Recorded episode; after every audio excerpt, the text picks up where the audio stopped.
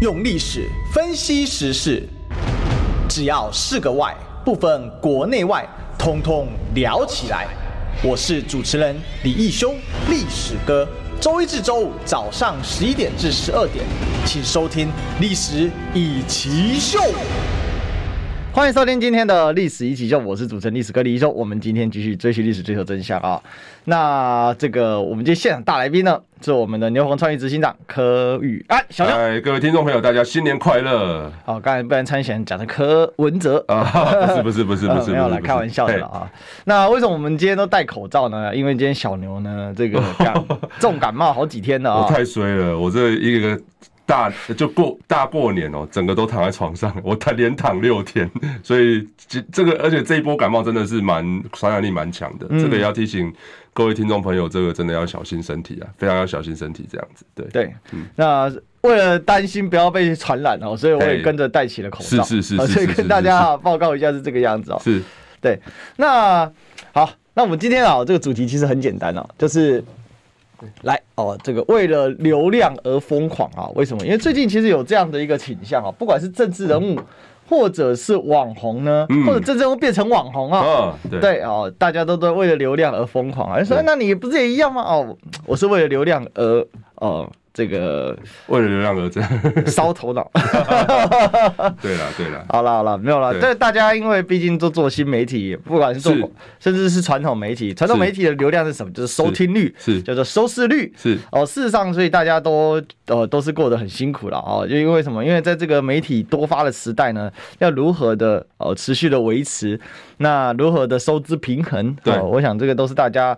呃，这个非常辛苦的一部分哦。对，那为什么讲为了流量而疯狂这件事啊？当然，这从两件事来讲。第一个哦，在是最近讨论非常多的就是晚安小鸡事件啊。对对对对对。那这个晚安小鸡事件呢，哈，这个发展到现在哦，我觉得有一点离谱啊，离大谱啊。对，晚安小鸡是一个网红啊。是。那这个网红呢，他过去就是以这个呃探猛鬼啊，哦拍灵异事件啊、废墟啊等等的著名的。那过去呢，主打一个 real。哦，主打一个真实感啊，那确实也在网络上累积了不少的粉丝啊。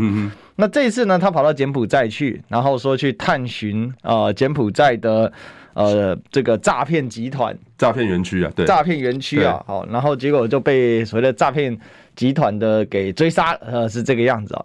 那但是哦，在这追杀过程当中呢，哦，反正总出现了很多光怪陆奇的这个剧情，甚至还有他一个朋友啊，也是一个网红叫阿乐。哦，阿闹阿闹阿闹阿闹阿闹哈，对对对，真的很闹哈，对，跑去救他之类的，就最后竟然突然就被柬埔寨警方逮捕了，是是。哦，原因是因为呢，他自导自演，对，而且还查获相当自导自演的各种工具，什么鬼面具啊，哦，怎么这个器械啊，各式各样的那种道具啊，对对对对，最后呢，两个人呢就跟。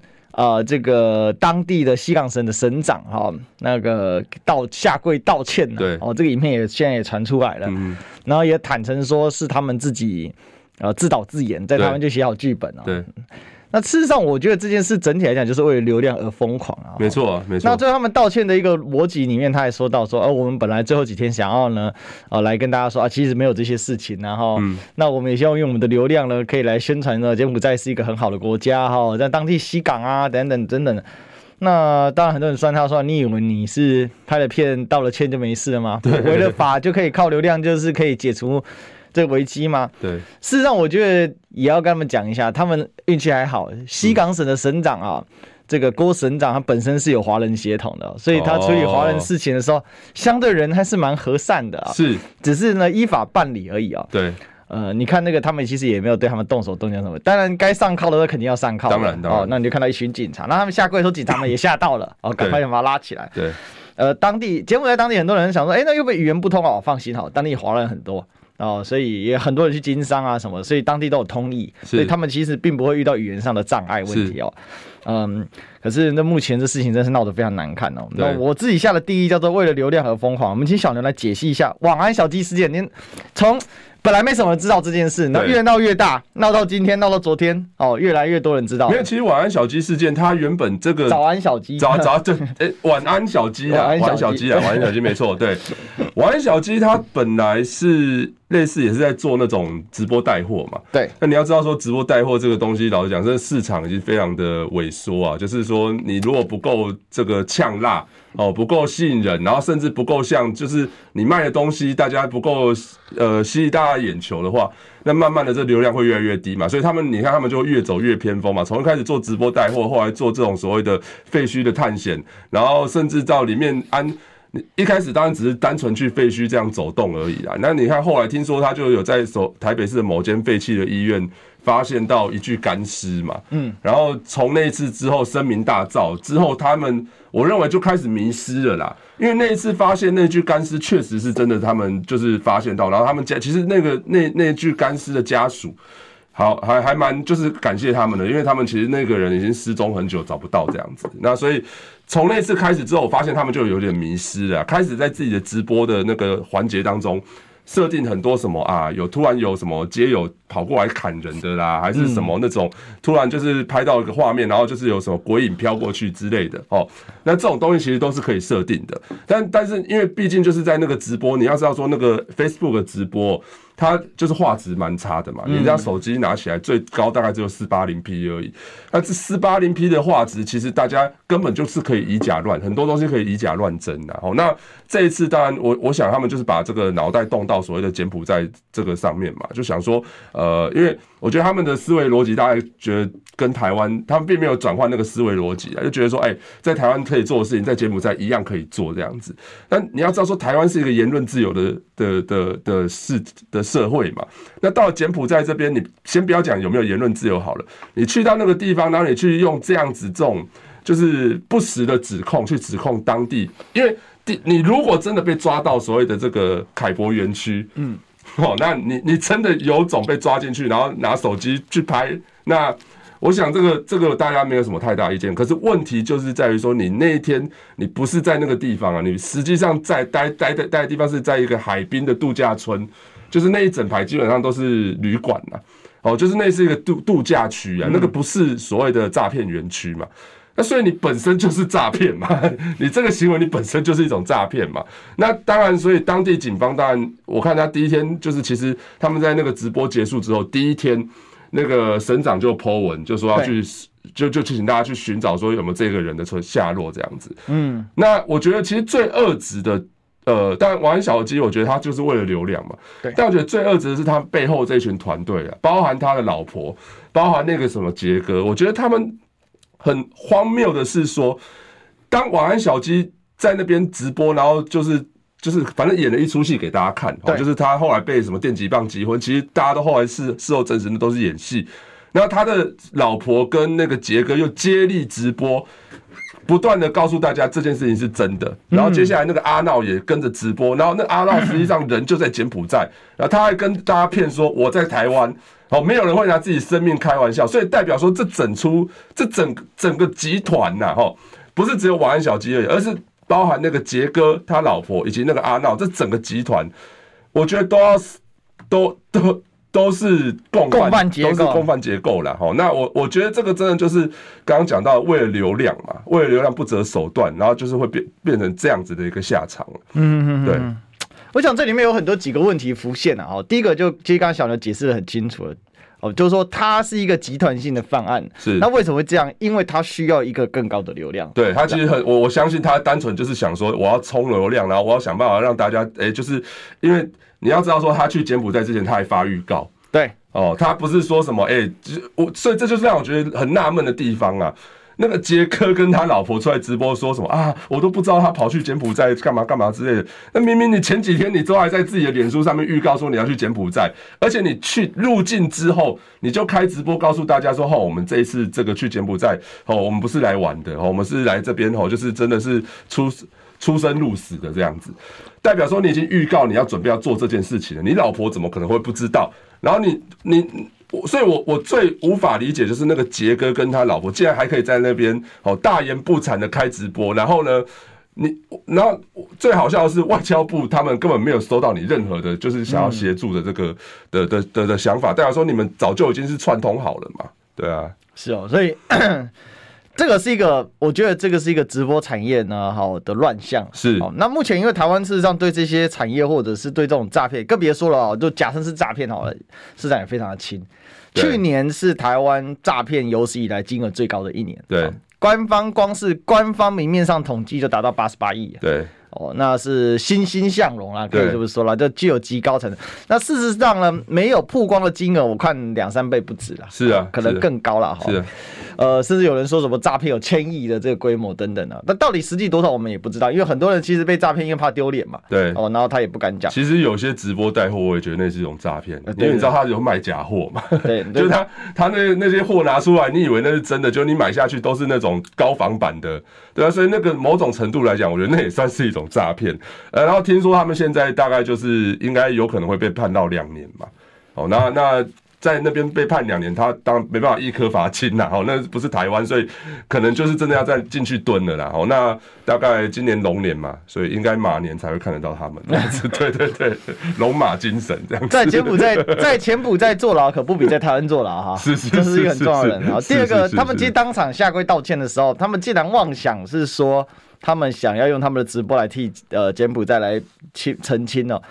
真的是迷信流量的力量，迷信到一个让人觉得疯狂的程度。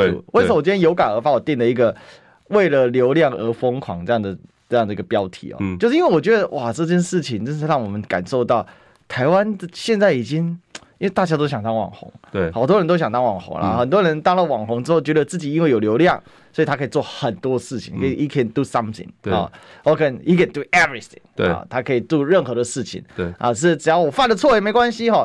而且我刚才讲了，这个柬埔寨这个西港省长叫郭仁，呃，郭宗仁啊，那郭省长呢，因为他本身还有华人血统，他也帮忙经手过不少柬埔寨犯罪的那个诈骗的案子啊。之前我们台湾人很多人到当地去哦。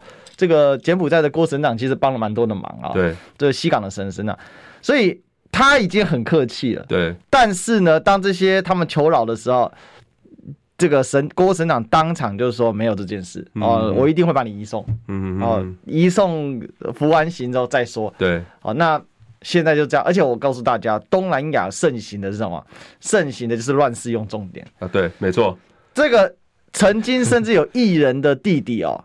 在东南亚贩毒然后被死刑的。对死刑对。对哦这个我们知道大哥大对对对对对对对对啊的这个弟弟哦那这是台湾人搞不清的状况那当台湾人很多诈骗就在台湾盛行然后当流量让很多人觉得他今生不怀的时候这两个的交接点形成了今天我觉得网安小鸡事件的一个没错呈现的一个突破哎没错而且其实我觉得因为平常现我跟历史哥都有在做那个自媒体嘛对那相较之下，因为历史哥这边当然你有本业是你的那些历史嘛，对不对？对你你有自己的一个知识基模嘛。那我个人也是嘛，因为我过去从事政治行业嘛，所以我们本身其实我觉得我们都是透过我们我们我们卖的是内容啊。对，我们不是卖，就是那有些人他可能就没有内容可以卖嘛。对，那没有内容可以卖要怎么办？那就只能去想办法做一些比较偏锋的行为嘛。嗯，那大家过去所熟知的大概就是小玉吧。哦，就是那个换脸的那个小玉，对对对对啊，这个当年首批四大网红，对对对对，圣火尊玉的小玉，对，那时候小玉其实不不是说他后来做 deepfake 这一段，而是他在之前当网红那一段，其实他每天追求的大概也就是那个流量嘛。对，那你看他每次做这么很偏锋的这样子的一个举动。那我相信，为什么我还他还是会有一批的这样子收看的这个群众，代表说，其实我觉得很多群众可能也是渴望一些他平常没办法做的事情，透过他的这样子的呈现方式，去帮帮帮你把它做出来给你看，到底效果是什么嘛？嗯，那所以才会渐渐的演变说很多网红就跟着一起。就是跟着一起做这种很夸张的举动啊，或者是一些很怎么讲，就是甚至是一些很危险的一些就是行为，然后反正就是用一些很很搞笑的方式去呈现它，然后以假乱真呐。哦，有有的时候像整人这些东西也是嘛。哦，那所以我觉得这样子的文化其实一直以来都有延续，到现在到晚安小鸡这边，那我觉得大家反而要去反思是说，呃，真的像我自己自己也想到说，就其实。现在看起来，YT 真的不好做，对，而且尤尤尤其是现在一个短影音的这样子的一个形态，哦，就是短影音盛行的。那短影音盛行，对我们这种做内容产业的来说，其实就很困难，因为我们很多东西不可能在一分钟之内讲完嘛。是的。那所以一分钟能够呈现的东西是什么？就是那些搞笑影片跟美食而已啊。对，对那所以这对我们来讲，其实这是一个很大的考验。可是我们还是很努力的在这一行里面，就想办法做一些有内容的东西给大家看嘛。那我觉得这个是，我觉得这是可以走比较长久的一个方式。也许这样子的内容，它不一定吸眼球，那它不一定呃可以很短时间累积很大量的流量，或者是很大量的讨论度。可是我觉得至少它可以走得比较长远呐，因为毕竟我但但是我不知道，因为我觉得这也是一种你知道，我们我们也得必须去适应现在这样子一个短影音当道这样的环境嘛，所以我们要自 自己要想办法去调整去适应它。可是我自己还是觉得啦，就与其盲目去追求这些呃流量，那不如还是想办法去创造出我觉得有有。能够有长尾效应的内容是比较好的，对。其实有时候我都会看这种为了流量疯狂之，因为小鸡其实。你你刚才这这些小牛提到关键嘛？晚安小鸡为了流量而疯狂，其实如果从整个网红产业来发展，它是必然产生的最后的悲哀的结果。对，如果你政府没有出手去管制这个市场，可是这个牵涉到问题，如果政府出手管制这个市场，它是不是就变言论不自由？像最近讨论非常多的 iWin 事件，对对对对就是说针对所谓。呃，在这个动漫哈，就 A C G 嘛，哈，大家知道 A C G 嘛，就 Anime 就动画，呃，这个 C 就 Comics，呃，就是漫画，然后 G 就 Games，啊，就游戏这种动漫游戏，我们俗称的二次元里面，那它的边界在哪里？对，哦，那它里面它就讲到说，那如果你有这个幼态，啊，就是幼年的幼，哈，这个幼稚的幼，嗯，幼态，那是不是引发了人家对儿童？呃，儿儿童性剥削防治法，哦，简单简单来讲，就儿少法是里面针对性这一块的，呃，这个产生联想，那是不是要限制？是不是要限制这个？呃，限制这个演出？其实这个里面就很复杂，对。可是我觉得这里面很困难，但有一点，我是认为，呃，虽然我们都很对这个都常常在讲，对啊，A B C D 啊，不过对有一件事，我觉得倒做的还可以，就是所有的网红都要实名制。我觉得这一点，我觉得这一点是有点道理的。对了，然后他们最近甚至有把一些，比如说网黄，你知道这东西吗？网黄是，就是他是网红，但是他是以卖那种情色性感为主，哦、叫网黄哈。甚至这些网黄他们是戴口罩出镜，一些女生然后身材很火辣，就脸一因为实名制脸一公布的时候，突然有些人都都 破碎。对对。可是就算这样，他们还是要这样做。是。那我觉得这个。这个也许是一个方法了啊，比如说网安小鸡，他的本名是什么？他必须对他言论负责。为为什么会有这个所谓为了流量而疯狂的乱象的背后？其实往深度一点去追哦，就是他可以在网络上随便用一个匿名化名，嗯，然后用一个网络上的代名。然后呢，他去做很多的事情，但他不用直接负上相关的责任，嗯、除非他已经红到一个程度，或者像白木到跑到国外去。对，好，那这个晚安小鸡本来就红起来了，对，然后他又跑去国外去，这是双重结果嘛？对他为了流量而发狂这样子，所以我觉得像这种事情就必须要有一个规范。那它的规范可能不是从内容着手，而是从人着手，是，就是说。那是不是网红必须要实名化？是，这这这是一块思考的方向。然后另外一块，我觉得还是回到社会大众的试读媒体试读能力这件事情上面来。就是说，其实我后来回去看晚安小鸡的那个直播底下的留言哦，我有特别去关注，因为他每一次直播大概两三万人上线嘛。嗯，那我我我当然一开始我也很怀疑是不是水军呐，哦，就是他是不是自己有去买一些水军，然后每次直播固定上线去灌他的留言之类的。可是我有的时候把他的那个那个留言点。点出点起来看，我发现到说，其实很多都是真实的账号，就是他不是真的是水军呐，然后除非他真的弄得很很精致的那种水军，那那个我相信那个也是所费不赀啊，要买到那样规模。那那这个其实反倒如果都是真实的账号，我反倒很担心，你知道，如果都是水军的话，我还觉得说，哎，这个看起来就是呃网络上的操作而已，或者大家不用那么的在乎这一群人这样子。但实际上，但我我自己认为，真的是有一批。他的铁粉，他的观众，在支持他去做这样子的行为，嗯、然后甚至会抖内去叫他说：“哎、下次要去哪个地方继续探险啊？然后继续去那边吼是现场，搞不好就是没有什么鬼鬼在那边，然后你要你要装装神弄鬼，搞得现场大家觉得说哦，那个地方真的有闹鬼这样子。所以我是觉得，我我自己觉得反倒是呃。”阅听大众的所谓的媒体试读的能力要加强啦，就是我我其实蛮担忧点，就是在于说，真的有太多人是我们这些我们真的触及不到这些人，那这些人平常他可能就是滑，呃，他就滑抖，因为他对政治没有太太深入的接触嘛，他就滑抖音啊，他就看一些比较软性的东西嘛，然后晚上看看这些直播主带货啊，然后说你看去去废墟探险这些东西。哦，所以我我觉得慢慢的要告诉大家说，其实媒体试读能力不只是你去看待所谓的传统媒体，看待网络上的内容也是一样的概念啊。那我觉得这个东西反倒是我觉得大家应该去，我觉得要从教育去着手去去教育大家怎么去看待现在这样子的一个网络文化。对，嗯，我想这个是这个现象啊，就晚安小鸡跟呃，就现在我们所发生在呃整个这个不管是网红界，甚至政治界，是都是这个流量疯狂现象。那刚才小牛其实讲一个，我还想再 echo 一下，就是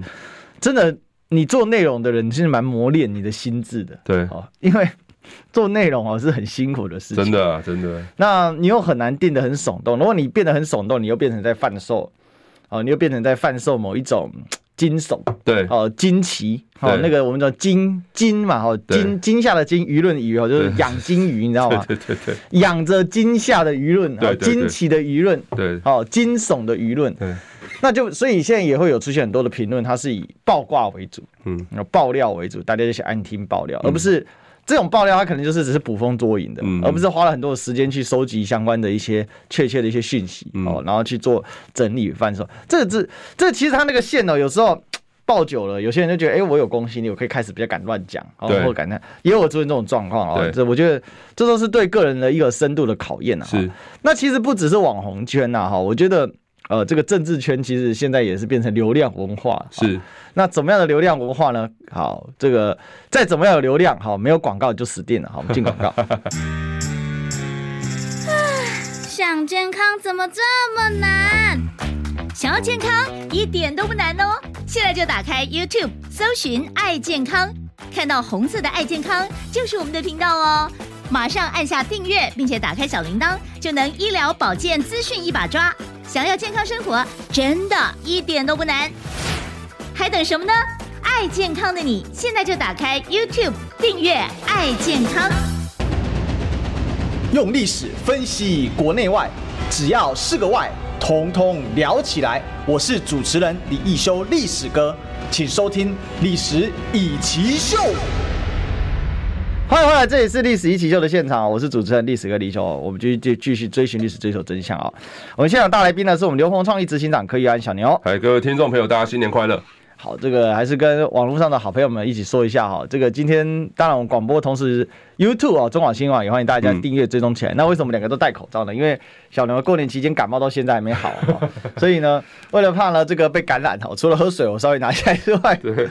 对哦，还是先带着，带着，带着，带着，对哦，避免了这个不必要的横生枝节了哈，巴结一点总是没事。对对对对对对。好，其实今天我把标题要写下两个人名字，一个晚安小鸡，另外一个是写柯文哲。哦，我知道这个写这个可能会人家说，哎，他柯文哲他为了流量而疯狂，但是确实可以看到，呃，目前在流量的追寻上面呢，对于。柯主席来讲，好像还是蛮重视这一块的、喔。呃，为什么？因为最近有媒体人哦、喔，其实就是兵哥啦，哦，他就有讲到说呢，呃，这个对于流量这件事情啊、呃，这个柯文哲已经不是媒体宠儿了，那怎么办呢？哈，这个他就说，但是。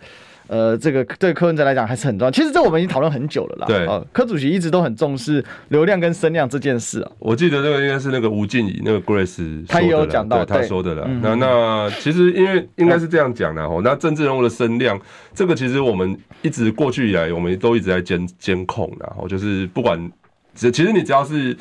一家公关公司，你多多少少都会拿到这样子的一个数据啊，就是背后那些大数据平台，其实他们都会定期去做所谓的流量，呃，不是流量，不好意思，声量的这个所谓的评比嘛。嗯，好，那。最近当然韩国瑜声量高，这个一定是可以理解的，因为毕竟韩国瑜当上立法院长，那他的一些呃，从第一次的这个党团协商到今天，有可能再开一次党团协商，因为听说要准备要开临时会哦，他们现在国民党是想开临时会了，那我不知就不太知道说民进党跟民众党态度是什么这样子，好，那所以呃，从临时会的表现上，其实大家都知道说这这真的都很有话题性的，好，那所以韩国瑜的声量高，我觉得这是可以理解的事情的，那。那柯文哲的声量往下掉，我觉得也是可以理解的事情。为什么？因为他选前那一波真的冲太高了，哦，冲的太高了。我指的太高不是说不科学那种高，是他本来你你要知道说他的支持者都在网络上嘛，对，那所以在网络上这样子的一个声量不断的堆叠，堆叠到最后一天在凯道三十万人在现场，然后以及三十万在线上，基本上这样子的一个声量到了那个最高峰的时候，一定会往下掉了，你不可能永远维持这么高的声量，这是很困难的一件事情呐。哦，那当然目前看起来就是对柯文哲来讲，哦，他当然那。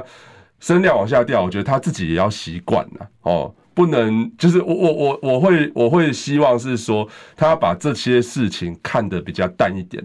那我看他在受访的时候，他自己也有讲到说，就是哎、欸，这个这个如果只在乎声量的话，那我就去当网红就好了嘛。嗯嗯，我觉得他讲的很有道理耶。可是他正在他 他讲的很有道理，我希望他可以言行合一，好不好？对，就是这不要这，因为其实我为什么会这样讲呢？因为。从其实从这个所谓的过年前呐，到年后，民众党所公布出来的一系列包含组织的调整，包含人事。包含一些他对外的一些说法哦，你看年前他说什么？他说他要成立网络电视台，对，他又要再成立网络电视台了。不是已经有 KPTV 了吗？年后已经关台了。关台了，KPTV 选完就关了，因为没有预算的嘛。所以那那才现在不是有四千万吗？一个十二个小时四千万。他们现在是说要把民众之声转型成网络电视台了。好，那这是第一点。那第二点就是说，呃呃，反正他他他不断的检讨自己嘛。好，他说他要反省改进嘛。然后然后他后来年后之后，你看他。他的一些组织改造，包含他成立的所谓的新闻部嘛，还有所谓的政策会，然后以及他说他每个礼拜二跟礼拜四都要去党团开会，那种种的这样子的一个调整，呃，作为目前看起来的表面上台面上还是以空战为主，就是就是我们都知道了，我们都知道说民众党的空战已经很强了，对，哦。对我来讲，我觉得其实这这老讲，这不是单单是任何一个人的功劳啦。对，那我我我也可以就直接就想说，反正其实就是因为柯文哲很强，所以民众党的空战本来就会很强了，这个是一定的。那民众党现在最缺的是哪一块？其实我觉得还是回归到蔡壁如所讲的嘛，就是地方组织的经营跟布局之上嘛。可是你看这一波的人事，我自自己看，目前大概就只有周瑜修是比较接近这个要针对所谓的地方组织。呃的布局这一块去做的一些人事上的改变，那其他的其实我就看的都还是回归到所谓的空战啊议题这一块为主。那这一块其实我认为哦，党团自主哦就好了啦。因为你要知道说，国昌老师对他来讲，其实国昌老师也是真的是一台声量跟流量的机器嘛。好，那那那你要知道说，国昌老师过去在立法院的经验也非常丰富嘛。哦，所以因为你你也很少看到说，像比方说像国民党党团哦。那个谁啊，朱立伦三不五时跑到立法院去跟他们开会这件事情呢？对，这其实也很少，你也不可能看到赖清德 赖赖清德现在还是总统哦，他更不可能去立法院开去找这些立委去去沟通嘛，所以这也是不可能的事情。那所以我自己还是觉得说，这个应该还是要分进合集啊。那立院的部分就交给国昌老师这边去想办法去让他去运自自己去运作嘛，因为我相信他有非常多的想法。他之前在直播当中都有讲到说，他要做很多事情，那也列出了很多想要这个想要修的法案这些东西，然后包含他的一些司法改革的一些议题。那这些东西，我觉得交给他去处理，其实我相信应该是非常游刃有余啦。那反倒是我认为柯布应该是呃，可能每周二四被绑在立法院这边哦。那我认为他应该多一点时间去下乡走动的。嗯，好，那等于说分进合击的情况之下，你才知道说接下来要怎么去布局。接下来在因为二零二两年之后马上面临到就是地方选举嘛。对，那你不能就是我觉得这个有点回到一个回圈呐，就是说像当时二零二零年选完之后，到二零二二这两年。因为这两年看起来就是在地方组织的布局上，因为可能经费或者是资源也有限的，所以没有做的很完整的情况下，所以二零二二很急救章的就推了一些呃，让让大家不是很满意的一些人出来嘛，所以那个时候才会那个四叉猫每天都有一些素材可以攻击民众党。那到到了今年，我觉得也是一样，你不能今天二零二四，然后你现在人家问你，你就说啊，没关系，还有两年时间，我们可以慢慢找，慢慢想这样子。我觉得你你政党起步比人家晚，所以你现在。对于二零二六的布局就要比人家更早了。对，那所以我才会觉得是说这个东西应该是，呃，要慢慢的放下自己对于声量跟流量的这样子的一个坚持啦，然后慢慢的就是想办法去做一些苦工啦。嗯嗯，讲真的，做苦工真的不容易啊。但是我自己觉得，你如果能够呃留帮民众党留下一个历史地位是。你可以成功的让民众党呃的这个规模不断的茁壮，然后呢，甚至未来你可以呃让你的接班人有机会登大位的话，那我觉得这个才是这个，我觉得这个才才是你的一个所谓的历史地位啊。这就是我之前常常举例的嘛。我说民主进步党创党党主席叫黄信介，对，但民主进步党选上总统的人是陈水扁。哦，所以不是创党党主席，就是一定他一定可以选得上这样子，他必须要花很多时间去耕耘这个政党嘛。那所以我，我反倒是认为说，如果他能够去做这样子一个做苦工的一个角色，哦，在地方上等于说大家分进合集嘛。分进和解的情况之下，我觉得这样子才能够有效率的让这个政党呃快速的成长了。那不能不是说现在看起来哦，好像重心还是跟四年前一样，都放在立法院。嗯，那重心放在立法院是合理没错。可是你要想想看，现在既然有国昌老师在那边，那你看像志陈志涵，他现在也是所谓的党团主任嘛。是，好，那我自己觉得，对，可是他没有立院党的经验，不是吗？啊，那但反正国昌有嘛。哦，啊，那一个黄国昌带全团。对啊，就这样啊，现在也只能这个样子嘛。那你像柯文哲也没有立院经验呐，对啊，所以他去那边，我觉得最多也只是下旨是说，哎，今天要打什么议题，然后打这个议题，呃，就反正我我自己认为是他对于议事攻防没有什么会不会有直接的帮助啦。他大概也只会跟你点题说，哦，这个比方说瘦肉精这个议题要注意，然后什么什么议题要杀中央，什么议题要杀在野党这样子。我觉得最多只是这个，这这。以以我过去跟他相处的这个，他对立法院议事的这样了解，他其实也都只了解到这些议题的操作的层面而已啊。那所以我才会觉得是说，那与其这样子，我觉得你不一定要跑到党团去啊，你不一定要跑到立法院党团，而且每次你跑到那边去开会，又会被人家说是寄生国会。那所以干嘛这个样子？所以我就觉得说，要么就比方说每个礼拜三跟大家开一次会哦，就是中常会的概念嘛。中常会，您这些立法院委员都是当然中央委员呐，嗯、当然中央委员，那你就可以进去报告。被停权的了。哦，有一个，那那两个月而已，还好啦，两个月而已。对啊，那那那，所以我觉得这整整体来说的话，就不需要再去做这么，就是把整个重心都摆在所谓的立法院嘛。立法院的运作很重要，没错。可是我相信国昌老师啊。呃，那那所以不不，除非你跟我讲说你不相信国昌老师，嗯，那我觉得你不需要去花这么多时间把自己的重心也摆在立法院上面了，而是你应该跟随着周玉修，或是带着一批你的这些组织的人才。现在组织部主任到底是谁？有人说是宋云飞嘛，但很多人说对他对他过去经营组织的这个等于说成效绩效不是很满意嘛。那人事上要不要做调整？以及组织部跟所谓的社会力部科办那时候不是还成立一个社会力部吗？这个要怎么去做整合？这个我觉得这才是现在民众党要去关注的一个焦点呐，而不是在放在说所谓的那些，我觉得那些都是根本，那些不是重要的。重要的是说你怎么样去发展你的地方，因为只剩两年了，不是还有两年，是只剩两年。嗯，对。今天其实昨天呃，应该是昨天有一个新闻哦，自由的，他说民进党会重启地方初选。嗯。定在明年三月，是我说哇，好，才刚选完，三月要开始战，又要开始战了，马上要续战，这一年的时间而已，他马上要续战。那你想，明年三月开始初选，那现不就现在就在初选了吗？对对对对对，对啊。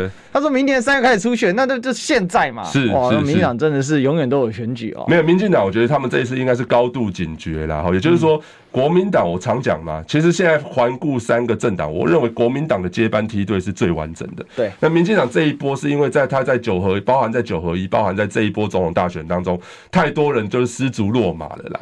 那所以有，变是他们必须要重新重整旗鼓，重新布布局了嘛。哦，就是跟过去可能他们本来预想的一些呃接班的人选，他们没有成功的接上去嘛，没有成功接上去就断链了嘛。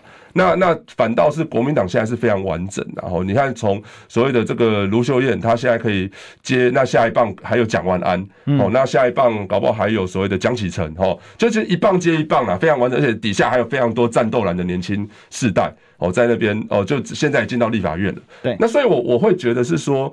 呃，整体来讲的话，其实民进党也看到他们的现在不足之处了，就是说，呃，确实这个跟国民党这些接班梯队这么完整比起来，他们的太阳花世代还没有成功的接上去啊，好，就是有点掉棒的趋势这样子，哈、嗯，所以错错用太阳花世代，啊、对对对对对，就是就是太阳花世代跟野百野百合世代的差别在说，野百合世代可以打天下。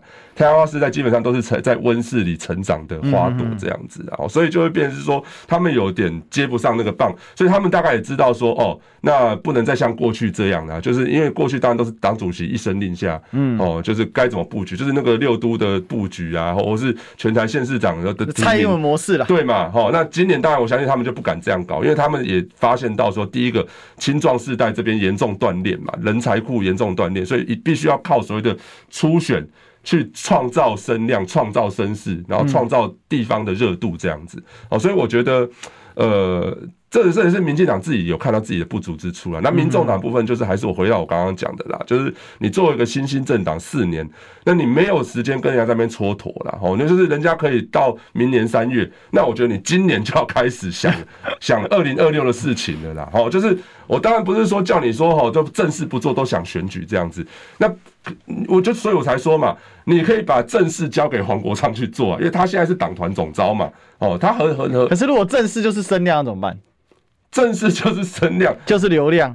那我讲真的，你你每个礼拜出来受访一次，或者你出来开直播一次，告诉大家就是一些议题的，就比方说你对一些议题的看法或想法，其实也很合理啊。对，有什么不行？就是 我讲真的啊，就是你你如果真的那么在意声量或流量的话，这也是一个可以用的，就也可以也是也可以玩的一个东西嘛。就是你不需要去花费这么多时间去跟这些人开会。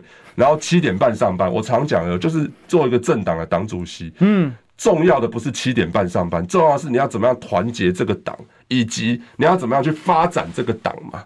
对啊，发展呐、啊，哦，那发展不是就是大教大家，哎，七点半来开会哦，然后我们讨论一下今天要打哪个议题，打哪个议题这样子，就是我觉得这个都是非常根本的事情，而且我相信这个国昌老师是会做的非常好的。对，其实我自己有几个观察啦，哈，这个因为我们。嗯，柯文哲为什么最近讨论度还是这么高？嗯，哦，首先第一个关键少数嘛，哦，柯文哲想要扮演这个关键少数的位置嘛，所以从那个选院长之前就冲了一波流量。对，那我觉得这也是柯文哲一个习惯的模式了。好，以前从当台北市长，然后呢到了选总统，然后到了选院长，嗯，好，然后到了现在。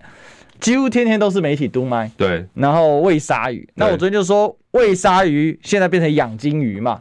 啊，以前喂鲨鱼是觉得不得不喂啊，因为每天大家来督麦，因为台北市长就是这样。对，哦，那选总统也是这样，啊，每天都会有新闻。养金鱼是什么？养着惊惊喜、惊吓、惊奇的舆论，surprise 的舆论哦，我觉得是有点变这样。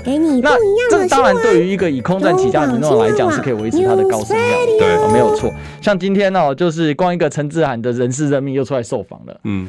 可是你可以仔细观察，不管是国民党或者是民进党的党主席，他不会不太会天天受访。对哦，基本上有事情的话，他们有分层机制啊，有些就是发言人解决，有些是党团处理啊，有一些是。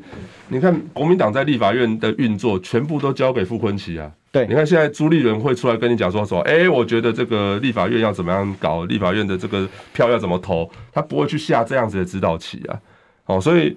那更不要讲民进党，民进党也不可能去做这件事情嘛。民进党现在基本上就是交给柯建明嘛。而且你看哦，主席去访立院党团会变新闻呢，这代表什么？他们主席去访立院党团是少次少数的时候，就是特别去，对，然后就会成为一条新闻，对。可是不会说天天去，或者是固定去，那。当然，这可能也许小党有小党的经营模式没有错。是啊，是啊。那我们就不得不提到另外一个人，就是蔡壁如之前的谏言呐、啊。嗯。哦，他对于柯文哲的谏言，其实跟小牛是很像的啦。嗯嗯，嗯就是要扎根地方嘛，哦，好好去努力哦。嗯嗯。可是目前看起来，蔡壁如路线在这个柯文哲的昨天的受访里面的时候，并没有受到重视，因为柯文哲的解释是说啊，过去因为我们就是小党嘛，哈，那。我们当然，呃，这个地方有些没办法，这是一种资源的分配的选择啊。对，哦，当然，照过去是这样，那未来呢？柯文哲其实没有回答未来会。没有啊，因为他现在每天都会跟你讲说他资源不够嘛，他小党人力不够，资源不够。可是你讲这句话，就好像让大家觉得说你是不是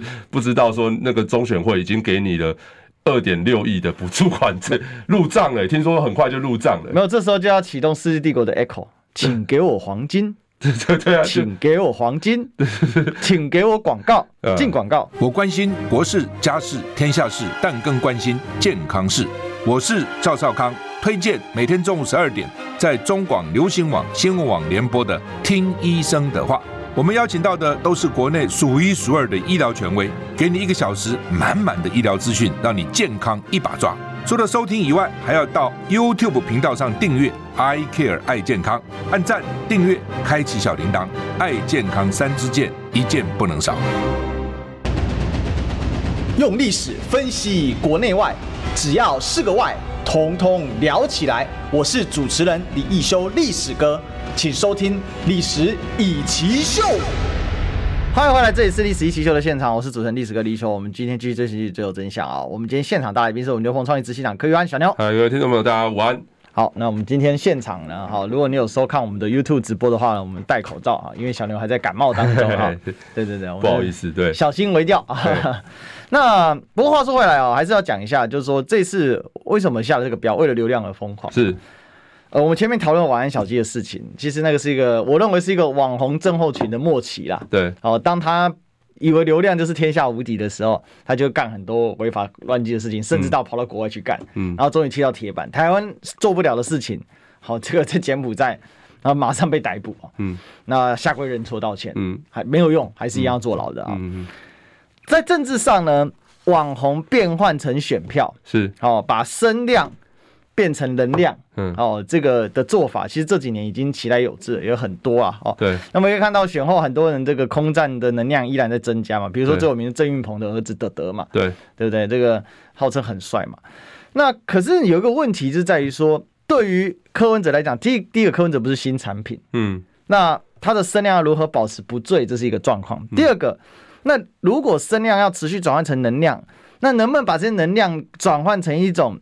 比较稳固的基石，嗯，我觉得这是整个民众党现在最大的问题。我们刚才讨论很多，就是柯文哲就跟党团开会，讲白了就是把手伸进党团里面，嗯，透过党团的议题发酵，然后再回向给自己，给他自己的，给他自己的声量，一种声量。对，好，好，这边我来请教小牛，嗯，过去不管是柯主党前或柯主党后，嗯，柯文哲的团队包括这个民众党。就是一颗太阳，嗯，就是柯文哲。那柯文哲自己宣示过，他要有很多太阳，嗯，他要有很多明星，但他是唯一的超级巨星。对。但是现在，如果这个经营模式还是像以前这种模模式，就是依照柯文哲这个太阳来打造这个团队的话，那即便是像黄国昌这个有办法自己发光的小太阳，嗯，会不会久而久之，其实他的能量也被柯文哲给吸走了，最后变成还是柯文哲一一颗独亮？那这样的模式对于未来要继续选举？有办法吗？因为我们都知道柯粉其实并不容易转移，这次已经算是转移蛮多的哦，到民众党身上是。可是这种转移其实是一种损耗，对，就是它也降低了柯文哲的上限。嗯，因为民众党所发生的任何狗屁倒道事，更别说最近一系列呃柯文哲的，人家号称民众党之母，但我知道有些呃这个呃这个非常这个爱柯，我们称之为狂潮好了啊。嗯他们是否定这个名词啊？嗯，蔡壁如到了台中去哦，很多人就在讨论说，他到底要这怎么这个模式有办法继续持可长可久走下去啊？因为未来至少一年是没有任何的选举议题可以讨论的，只有只有立法院。嗯。那执政的话，因为你也没有执政县市嘛，你只有一个新竹市，但新竹市毕竟是个小市啊、喔，那它很难成为讨论的话题啊。在台湾，大概六都市长还有点讨论空间，嗯，到了地方县市，大概只有重大事件吧，嗯，好，这才有比较多的媒体版面哦、喔。那小牛你怎么看？现在对柯文哲来讲，他怎么去转换这个模式？哦，他有办法转换，还是说他没有要转换的意思？他就是继续定调，持续性的空战，只要一直空战下去。我曾经跟这个柯文哲这个核心的幕僚聊过。然后谈谈过这个事情，他私底下跟我说，他觉得空战打到极限就是这样，而且他觉得这已经是空战最大化的结果，就是三百六十九万票。哎，跟我讲的一模一样啊。对，接下来要做很多论，那个但那个人不是你，但那可可见，可见在科团队当中，还是有很多人有这种看法。但是这样的声音没有办法，他也坦诚没有办法给科主席了解并且知道，因为这种声音如果出去的话，可能。会变成剑拔，我必须直白的讲，是没错，因为第一个就是我当时就被剑变剑拔，哦，所以你就离开了，对，所以因为我自己也知道说，二零二二年的选举哦，就是当时我当时离开是二零二一嘛，那我知道说二零二二的年的选举，柯文哲定调说当时要打地方选举，他的战术叫做网红带网红，什么叫网红带网红？他希望不要透过一个学姐，然后呢去带下面。的看是一些年轻的候选人，把他拉起来，然后不断的跟，就是他他想象的很单纯啊，就是哦学姐有了流量，我柯文哲有了流量，然后把这些人的流量分给这些哦没有流量的候选人，让他们有曝光度，然后在一个带一个一个带一个情况之下，这些人呢会很快速的成长，然后呢会很会有很快很高的话题性，然后呢最后呢就可以用所谓的声量碾压过去嘛，因为他觉得啊学姐可以选上议员，这些人也可以啊，嗯，哦那。所以才会说用所谓的网红带，那所以他们那个时候的选材模式也大概都用这种方式去选材，所以你才会选出一些什么麦当劳女孩呀，哦，当时如果你还有印象的话，就是基隆那个麦当劳女孩，对，哦，就是用类似这样子的方式去做选材了，那结果就告诉你，全台湾只有十四席，就是十四席嘛，那所以我我那时候都预见到这样子一个结果了啦，哦所以今年我觉得不要再重蹈覆辙，这是很重要一件事情。在第二件事情就是说，呃。我讲真的啦，就是现在现在大家也都知道说空战，其实我从我我印象中啦，我二零二二年的选举我就讲了，我就在讲说网红政治已经逐渐在式微了啦，哦，逐渐式微了啦，因为你要知道说，像当时候拿到很高票，包含像郑文灿也好，像所谓的这个侯友宜啦。然后台中卢秀燕嘛，过去韩国瑜，好韩韩国没有韩国瑜，他是网红政治的一个类似一个巅峰巅峰然后对，那但是你说像比方说侯友谊也好啊，或者是卢秀燕也好了，郑文灿也好，他们都不是这种所谓的用类似用包装用网红包装出来的一个政政治，就是用类似从空战起家政治人物了，他们要做都是这些包含地方的经营啊，然后这些这些等于说。我不是，我当然不是说什么他们都在做实事的，我没有，我没有这么直接的指涉，而是说你要知道说，有时候政治人物有很多种不同的面向嘛。嗯，那网红政治其实是逐渐在式微啊。为什么？因为大家都知道说，其实空战还是有它的极限嘛。那空战包含这些流量，它能不能成功的转换成选票？从多次的选举，包含这一次的总统大选，都告诉你，它其实最多就是这样。那所以大家应该要去思考另外一个路径嘛，就这一条行不通，那就要往另外一条路去走嘛，而不是说这一条行不通，那我们就继续继续做哦，把它做到规模最大。那我常讲一件事情嘛，我说，呃，民进党他们透过比方说民视或三立，他们他们如何去影响台湾地方的这些呃这些支持者，就两个两两个东西嘛，一个就是乡土剧嘛。我透过乡土剧，然后让这些人可以长期留在我的频道上，嗯观看我频道的内容，包含新闻。然后我新闻里面就会传达出一些意识形态嘛，会去影响你对这些政治人物的观点或看法嘛。所以乡土剧嘛，还有政论节目嘛。那我就说，那请问一下，你柯文哲，你现在想要去做搞网络电视台，你为了要跟这些人比拼，你搞网络电视台，你说啊播什么东西？再想一下，请问你搞得出来乡土剧吗？你搞啊，你政论节目也许你搞得出来了。但你搞得出来乡土剧这种东西吗？对不对？所以我觉得，变成是说，既然这条路行不通，那大家要去思考别条路嘛。我常讲一件事情，就是我因为我过年，我那时候有打电话访问那个陈婉慧啊，嗯，就是那个宜兰陈宜兰民众党在宜兰选这次选立委选的还不错，二十趴。那他上一次的在选县长的得票率只有六趴，嗯，这次成长到二十趴，成长三倍啊。那成长三倍，我就问他说啊，请问一下，你成长这么多是靠 KPTV 吗？当然不是啊，对啊，他基本上他也没没我我印象中好像没有真的去上过 KPT，因为没有时间呐。对，他光是要搞这些扫扫扫地方扫这些地方都没有时间，你还有时间去台北摄影棚做到 KPT 那跟人家聊天嘛？